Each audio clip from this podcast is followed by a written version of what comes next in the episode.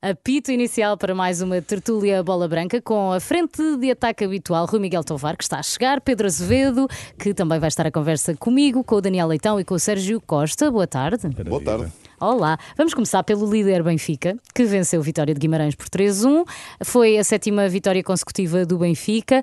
Parece-vos, nesta altura, a equipa mais forte, mais consistente? Pedro. Eu acho que sim. O Benfica, neste momento, é a equipa que tem um modelo mais consolidado, é a equipa que apresenta mais confiança no relevado, eh, é a equipa que está melhor eh, dos três candidatos eh, ao título. É também a equipa que tem mais opções e tem, sobretudo, três jogadores muito fortes na dianteira. Eu tive a oportunidade de relatar esse Vitória de Guimarães-Benfica e notei um Benfica até asfixiante na, uhum. na primeira parte. Isto tudo tem a ver, até poderia ter, estar a ganhar por mais ao intervalo tem a ver, sobretudo, com a dinâmica dos três homens da frente. Jogadores muito fortes e muito rápidos. Eh, jogadores que executam bem e pensam depressa. Darwin e Aramchuk. E Rafa. E Rafa, Rafa é, na minha opinião, um jogador que está em melhor forma no Benfica. Claro que o homem do jogo acabou por ser Yaremchuk, porque Sim. fez dois golos, mas é o melhor jogador em campo é Rafa. Faz uma exibição soberba. É um jogador muito que está muito forte, em grande forma, nas transições ofensivas. O grande motor do Benfica, portanto, neste momento. Sem dúvida. E Jorge Jesus fez o que deveria ser feito na véspera de uma competição europeia. Eh, ou seja, eh, entrar com os melhores, e depois decidir e gerir mais à frente no jogo. Uh, digamos que o papel da formiga na rábula da cigarra e da formiga. Jorge Jesus fez e muito bem, uh, angariou e depois geriu mais à frente e acabou por vencer. E muito bem, sétima vitória seguida em sete jogos. O Benfica está de facto a fazer um início fulgurante de temporada. Já, já não é sem tempo, é depois tanto tempo, Finalmente. Com, poucos, com poucos bons inícios. E, e será que, que há um plantel para inverter os maus resultados do Benfica nos últimos anos na Champions, eh, Pedro? Pois, essa é a grande questão, porque uhum. o grupo do Benfica não é pera doce. E vem aí o Barcelona, não é? E vem aí o Barcelona. Eu acho que este... Venceu ontem. Sim, se bem que o Barcelona não está num momento muito, muito bom, não é? Este Mas... Barcelona é pior do que o pior Barcelona do ano passado dos últimos 13 anos. isso, e este ainda é isso pior. abre boas perspectivas Eu acho para, que sim. para o jogo desta semana? Era pós-Messi, o próprio treinador uh, Koeman já está a ser muito contestado. Uh, este jogo com o Levante, o Barcelona ganhou curiosamente com Koeman na bancada. Exato. Está a resultar melhor na bancada do que no banco. é o segredo, não é? O segredo é não ter o treinador. E, e, por isso eu acho que o Benfica tem aqui uma oportunidade soberana, juntando o bom momento que atravessa uh, ao mau momento do Barcelona. O Barcelona em seis jogos, eh, ganhou três na Liga Espanhola. Exato. Eh, é de facto um início muito pardacento uhum. do Barcelona. Eu acho que o Benfica tem aqui uma boa oportunidade para ganhar impulso nesta Liga dos Campeões, vencendo o Barcelona e podendo acreditar que a qualificação para os oitavos de final será possível esta época. Uhum. Uh, e uh, Pedro, o Sporting não parece estar numa fase muito tranquila, ao contrário do Benfica. Na última jornada venceu o Marítimo por 1-0, um mas com um pênalti mesmo no fim. O que é que se passa com o Sporting? Eu acho que o Sporting está, sobretudo, com problemas ao nível da definição. Uh, começar por dizer que o Sporting poderia ter sofrido menos com o Marítimo. Uh, dispôs de oportunidades no jogo que uh, poderia ter dado algum conforto ao Sporting e uma vitória menos sofrida. Mas notam-se problemas ao nível da definição. Nota-se a falta de pote. nos últimos quatro jogos sem pote, o Sporting não conseguiu marcar mais do que um golo por jogo. e os últimos golos nestes estes dois jogos, as vitórias por 1-0, um vitórias agónicas, uhum. foram eh, principalmente a do Marítimo. Marítimo. Foram de penalti.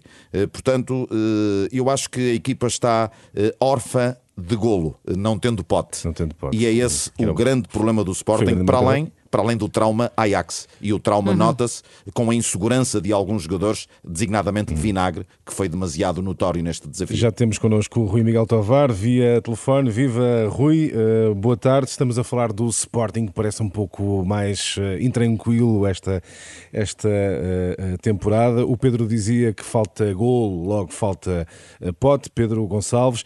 Falta também banco, falta mais estrutura ao Sporting. A pergunta da Filipa para o Pedro foi: eu faço a mesma, o que é que se passa com este Sporting? Rui, bem-vindo. Olá, muito bom dia, obrigado. Uh, a verdade é que o Sporting uh, está a vacilar, uh, mas, por outro lado, depois de perder 5-1 em casa daquela forma com o Ajax, ganhou os dois jogos, portanto, também acho que um, todo o drama à volta das vitórias uh, pode ser uh, excessivo, ou seja, o Sporting de facto uh, foi goleado em casa, isso pesa imenso em qualquer equipa, mas ganhar uh, duas vezes, uh, não sofrer golos, é, para mim, o melhor antídoto para quem está, de facto, a derrapar. uma coisa é sofrer, sofrer uma derrota por 5-1 e depois não conseguir dar a volta ao texto e, e tropeçar aqui e ali, mas o Sporting, uh, naquilo que diz respeito ao campeonato, naquilo que diz respeito ao sonho maior de 2021-2022, que é a conquista do bicampeonato, que é um, que é um feito que não consegue desde os anos 50, com os. Com os Já não é do nosso tempo, exato. é, não é, Ninguém se lembra. Mas diria que desse objetivo está, continua de pé. Mas, uh, mas a, a, participação na Champions, Rui, pode perturbar esse, esse objetivo? Pode pode ser um, um obstáculo a, a, um campeonato quase exemplar como o do ano passado? Diria que sim, porque, repara, o, o ano passado o Sporting fez dois jogos e em casa, uh, e pronto, isso foi, foi eliminado. Uh, neste ano tem a obrigação de jogar seis vezes, tem a obrigação de ir três vezes fora e tem a obrigação de jogar com grandes equipas, porque na Liga dos Campeões, como disse bem o Pedro, o Pedro Azevedo, há duas semanas, não há de equipas menos, eh, não há equipas fracas, quanto muito há menos cotadas. E mesmo essas, as menos cotadas, podem surpreender. E o xerife Tiraspol ganhou do Shakhtar Donetsk. Portanto, o Sporting uh, vai, ter essa, vai ter essa responsabilidade uh, de fazer os seis jogos. E isso vai pesar num plantel curto, uh, mas aí a culpa também é do Ruben Amorim, porque quer só aquele número de jogadores. E, e, é claro que com as lesões, e o Pedro estava a falar da, da ausência de Pedro Gonçalves, que é uma ausência notória, bastante visível, mas que isso até agora não beliscou, pelo menos no pós-5-1 do, do, Ajax, não beliscou aquele que é o objetivo. Agora, claro que o uhum. Sporting, uh, com a obrigação de jogar a Liga dos Campeões, vai uh, ficar uh, mais fraco, porque se perder agora uh, em Dortmund, é claro que, que vai ter problemas no futuro, porque é uma derrota, porque desmoraliza os jogadores, porque é uma viagem, e, portanto, tudo isto tem várias implicações. Por isso é que insisto na ideia de que o Benfica será aquela equipa que terá mais recursos humanos para gerir qualquer competição. Uh, o Sporting, uh, se bem que é campeão nacional, não tem uh, plantel para estar envolvido em várias frentes. E a Liga dos Campeões não faz parte do sonho sportinguista. Pegando aqui é... um pouco nisto que, que, que, o Rui estava a dizer, que argumentos para ter o Sporting amanhã então frente ao, frente ao Dortmund? É que tem. Pedro. É, o Sporting uh, tem de esperar para ver a equipa do Dortmund. Por exemplo, se Haaland não jogar, uh, o Sporting vai ter mais possibilidades. Uh, o uhum. Sporting vai ter que fazer uma gestão com bola deste desafio, tentar controlá-lo ao máximo com bola. A partir daí poderá pensar num resultado positivo, mas o Dortmund é claramente o favorito para este desafio. Resta-nos falar do Porto, então. o Porto apostou de novo com os miúdos Vitinho e Fábio Vieira de início, sofreu para vencer o Gil Vicente por 2-1. Rui, não está a ser demasiado arriscada esta aposta nos mais novos, por parte do Porto? Não, eu, eu diria, é assim, a partir do momento em que o Porto, mesmo apostando nos mais novos e, e, ganhou, penso que é uma aposta, é de risco, uh, poderá ter sido complicada a vitória, mas a verdade é que o Porto saiu-se bem. É a mesma coisa que o Sporting. Acho que às vezes dramatiza-se um pouco demais da situação. Se o Sporting tivesse empatado ou perdido, uh, eu assumiria, claro, esse discurso do o Sporting não está bem. É claro que uma vitória mal jogada pode mascarar muita coisa. Mas eu diria que o Porto, o Sporting e o Benfica e todas as equipas têm os seus momentos maus e desde que ultrapassem esses momentos maus, dão essas más exibições com vitórias, é isso que distingue um grande clube de um clube médio ou de um clube de, de baixa dimensão. Ou seja, uhum. quando jogas mal e ganhas, isso é ótimo. Partilhas, Pedro, desta opinião, uh, ou, ou, de facto o Sérgio Conceição teve que mudar tudo, teve que meter os mais velhos para ganhar o jogo. É? Eu vou dar aqui uma sugestão aos treinadores das equipas grandes. e tem, é uma sugestão de discurso, uh, de comunicação.